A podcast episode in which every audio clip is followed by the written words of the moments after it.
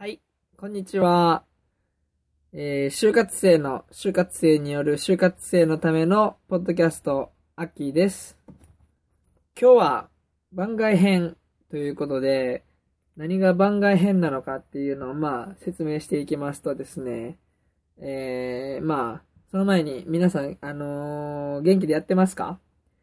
最近、皆さんどうですかね？もうそろそろ就活始まるというか、まあ、インターンも含めて、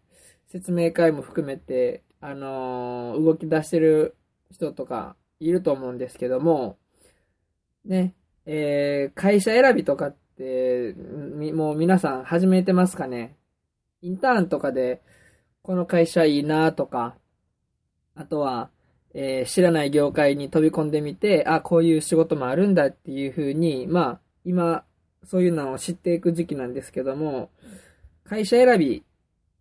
その将来就職する会社を選ぶのに、まあ悩んでる方もおられると思うんですね。僕も悩んでるんですけども、えー、そうやって探してるうちに、まあ何を決めてで、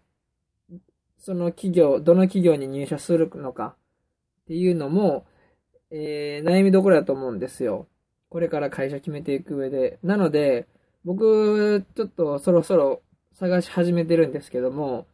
その探してる際に、まあ、いくつか、その決定点となる、決め手となる要素をいくつか挙げていって、将来入社する企業を、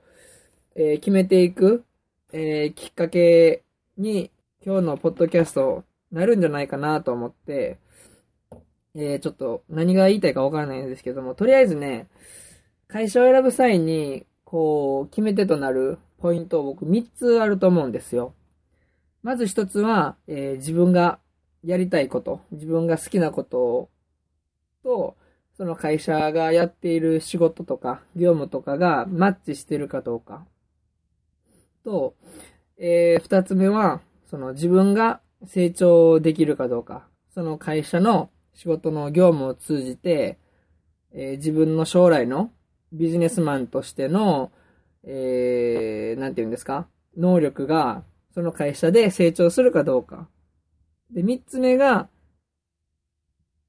給料ですよね。やっぱり、給料が、えーいいかどうかで、やっぱり、その会社に入るか入らないか、もう決め手の一つになってきますし、やっぱり、給料安いところで一生終えるのもね、なんか、なんか、頼りないというか、やっぱり裕福な生活もしてみたいもんですよね。将来家族も持つでしょうし、車も持って、家も買って、やっぱりお金は将来絶対的に必要ですから、一生で稼ぐ金額も入る会社によって変わってくると思うんで、やっぱり給料での会社選びっていうのも、必ず決め手となってくると思います。ということで、今日はその給料で見る会社選びっていう風にタイトルをつけて、ちょっと僕がその就活生目線で見つけたポイントをいくつかお話ししていこうかなと思います。まずですね、例えば、リクナビとか、その就活生のサイト、あとは、えっ、と、就就職活動してる人たち向けの雑誌とか、そういうのに載ってる、えー初任給、その会社の初任給とかも一つの目安になると思うんですね。例えば、ここの会社の初任給は20万円とか、どこどこは24万円とか、ふうに書いてるんですけども、ちょっと待てと。ちょっとちょっと待ってくれよと。そこを初任給だけで判断するのは間違いなくおかしいと。まあ、目安にはなるんですけども、初任給はあくまで会社に入った初めの給料の数字ですから、それだけで将来、まあこの先何十年も働いていく会社のその給料の高い低いを判断するのは、まず、えー気をつけていただかないと、数十年後に後悔すしてしまうかもしれないですし、数字だけ、初任給の数字だけでまず判断しないっていうのを一つ気をつけていただきたい。で、その、初任給以外でどうやって判断するのかっていうのはもちろん年収ですよね。えー、年収というのは、例えば、四季報とか、もちろん会社の、その会社自体のホームページの、その、決算の方、ページから、有価証券報告書かな？それに、その、平均の年収が載ってますので、それで、初任給と合わせて見ていただくと、だいぶ現実味が帯びてくるのかなと。現実に近い、なんていうんですかね。自分がその知りたい本当の数字が見えてくるのではないかなと思います。なので、初任給で判断するのではなくて、年収、その平均年収も合わせて見ていただくと、いい判断材料になりますね。なので、えー、そこに注目してやってみてはいかがでしょうか。で、そこで気をつけていただきたいことは、その、まず初任給見るだけじゃなくて、年収も見る。で、年収を見るだけじゃなくて、平均年齢、その、従業員の平均年齢にも注目してみてください。例えば、40代、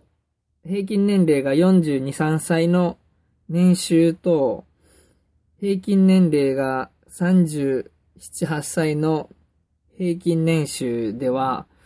えー、かなり差が出るというか、40なるまでに稼げる年収と40超えてからでないと稼げる年収っていうのも変わってくるので、その会社の平均年齢にも注目してみて、あ、これ、この会社の平均年齢は何歳で、年収はいくらあるんや。っていう風に、まあ、そういうのも合わせて、ほんで他の企業と同じ業界の別の企業と比べてみて、どれぐらい差があるのかっていうのも、えー、注目して見ていけば、より細かな、えー、年収、その給料に関する情報が見えてくると思います。はい。ということで、その会社の給料についての調べ方をお話しさせていただきました。ちなみにですね、これから今からはあのー、その各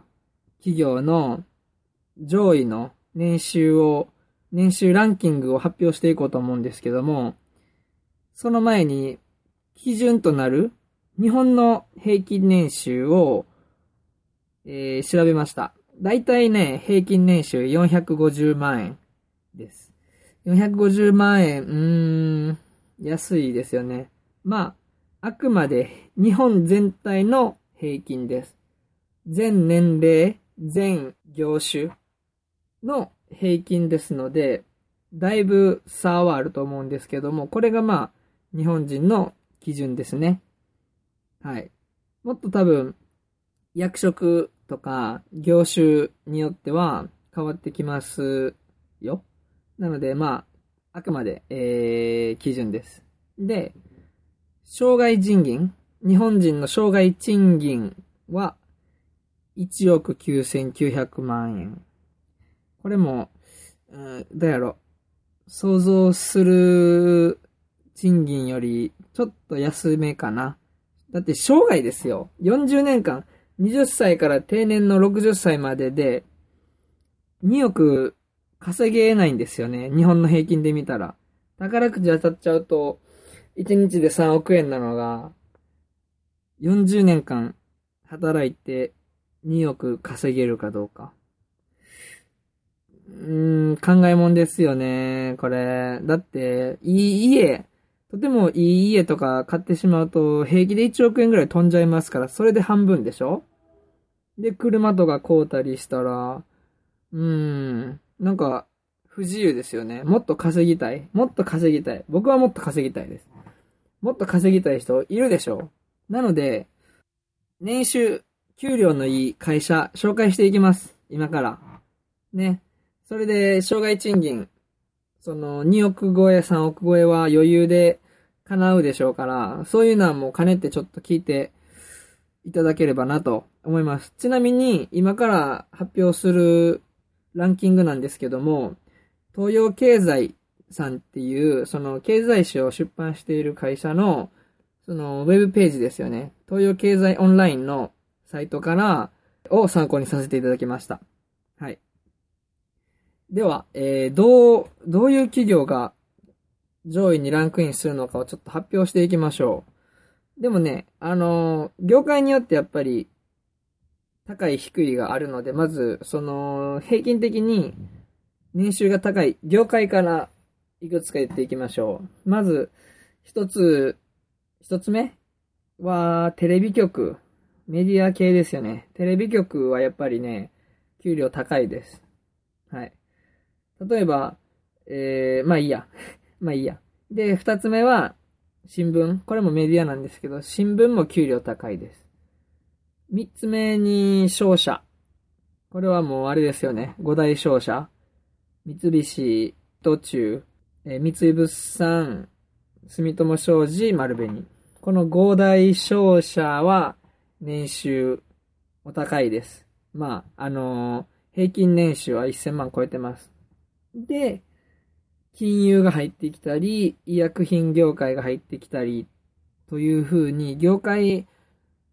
で結構、なんでしょうか。年収ランキングで見ると結構固まってくるんですよね。特徴があります、それぞれに。では、詳しく、業界だけでなくても、企業で見ていきましょう。まず、えー、平均年収が一番高い、その東洋経済オンラインより、その平均年収が一番高い会社、第1位は、バン朝日放送です。朝日放送の、ちょっと、ドゥルルが難しい。ドゥルル朝日放送が1位で、1479万円、平均年収。これ、日本の平均450万円の3倍ですよね。3倍。朝日放送ね。やっぱりテレビ局は、うん、給料いいんやろうな。やっぱりこう、若いうちは大変やろうけど、こう、役職ついて安定してくるとだいぶもらえるんでしょうね。で、2位が、ここで、えー、異端児登場です。まあ、いい意味で異端児なんですけども、キーエンス。電電子部品業界のキーエンスが2位です。このキーエンス、一応すごい企業大手になるんですけども、聞いたことありますかね、キーエンスって。このキーエンスっていうのは、まあ、あの、業界地図でも載ってるんですけども、電子部品業界に分類される企業でして、ファクトリーオートメーションを得意分野とする企業みたいです。まあ、ファクトリーオートメーションは何やっていうと、あれですよね。工場での、こう、効率化を図る機械とかをやっぱり提供してるんでしょうね。うん。で、なんでこんなに給料がいいのかっていうと、まずその、キエンスの利益、利益の稼ぎ方が、こう、その敵が少ないというか、そのキーエンスの初開発する商品自体が、そのキーエンスが開発した70%の商品は、世界初の商品なんですよ。なので、キーエンスが開発する商品が世界初やから、もう敵がいないんですよね。世界初やから、こう、競争相手がいないんで、もう利益、丸、丸儲けですよね。敵がいないから。で、で、その、稼いだ利益を社員に還元して、社員によりやる気を、モチベーションを、えー、持ってもらう。この好循環が影響して、このキーエンスの年収、高収入が、えー、実現するわけです。えー、平均年収1440万円。すごい。これでもまだ、あの日本の平均年収の3倍近くありますから、とても夢があります。はい、電子部品。これはもう、専門分野だけじゃなくて、もちろん営業部、営業職とかもあるでしょうから、その電子部品に精通してない人もチャンスあると思います。で、3位、4位、5位に、えー、商社3、3社が入ってきます。糸中、糸中、三菱商事、三井物産。で、6位に、毎日放送。これもテレビ局ですよね。毎日放送。これ、この3つ、この3社はすべて、えー、1300万円超えです。はい。で、その、それ以降は、住友商事さん、朝日新聞社さん、で、丸紅さんが入ってきます。朝日新聞社さんはここで、えー新聞業界ではトップですよね。1299万円です。もうほぼ1300万円ですよ。すごい。ほんまにすごい。で、えー、10位に日経新聞社さんが来て、ここで11位にランクインするのが、電通さん。電通、皆さん多分こう、就活生やったらよく耳にすると思うんですけど、就活生じゃなかったらそんなに耳にしないかな。電通っていうのは広告業界の、えー最大手の企業です。で、この電通っていうのが、えー二人目の異端児、まあ、二つ目のキーエンスに続く異端児で、その広告業界っていうのはね、その上位にランクインしてるのは唯一、電通さんなんだけなんですよ。なんでこんなに、失礼、こんな、なんで電通さんが、えー年収高いのかというと、やっぱりマスコミメディア系今までで言うとテレビ局とか新聞局とか、あ、新聞社とかランクインしてますよね。そういう、えー、そういうなんの広告の代理店を務めてるんで、やっぱりマスコミ系となると、やっぱり大きいお金が動くんでしょうね。それによって、えー電通のえー売り上げになっている。また、その M&A、合併と買収を世界各国に、えー広めていくのが理由で、その企業が拡大していってる。またね、えーその売上高の割に利益が他の広告代理店と比べて割高利益がすごい、えー稼げているので、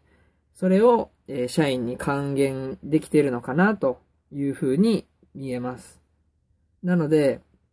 テレビ局、商社、新聞社に続いて、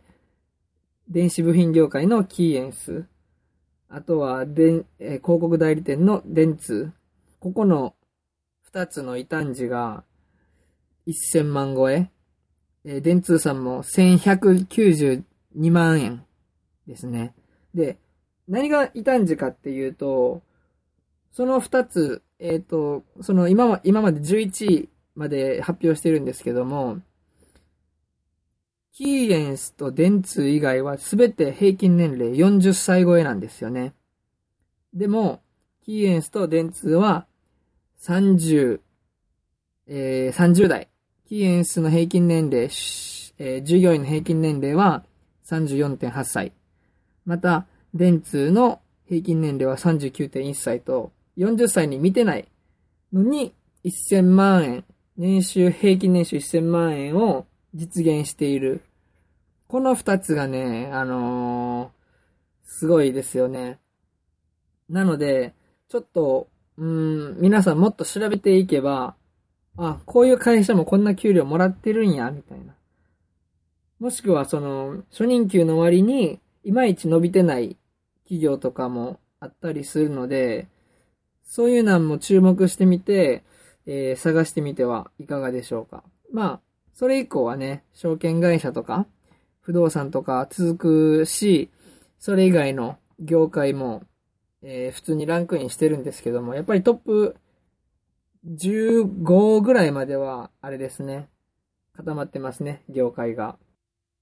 ということで、今日はずっとその年収で見る会社選びについて話させていただきました。だいぶ、なんていうんやろ。偏った業界のお話しかしてないし、で、まあ会社選びはお金だけじゃないですからね。自分のやりたいこととか、その後福利厚生とか、バランス見て。で、その、まあ、全部の企業に当てはまるわけじゃないですけど、やっぱり年収高いイコール激務。仕事大変でしょうし、いろいろ厳しい業界もあるでしょうから、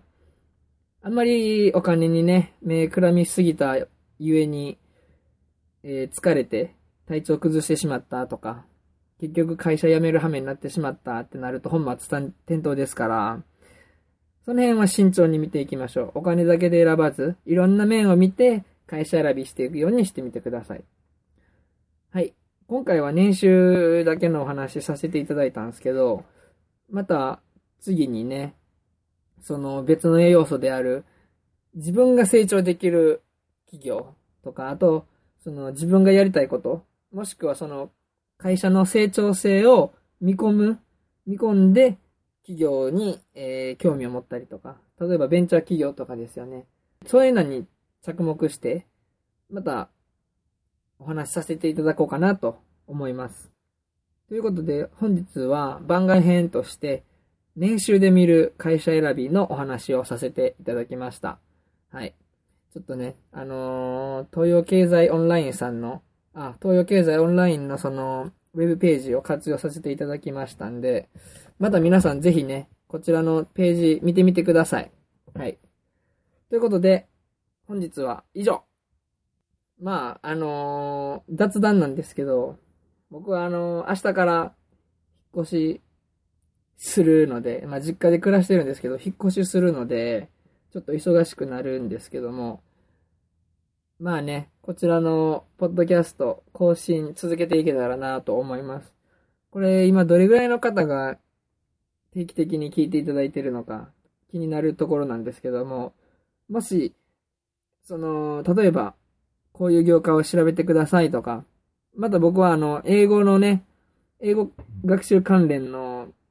内容もたまに話すのでね、そちらの英語学習に関するリクエストもあれば、えー、コメントを送って、コメントしていただいて結構ですのでよろしくお願いします。はい、それでは、就活生の、就活生による就活生のためのポッドキャスト、アッキーがお送りしました。さようなら。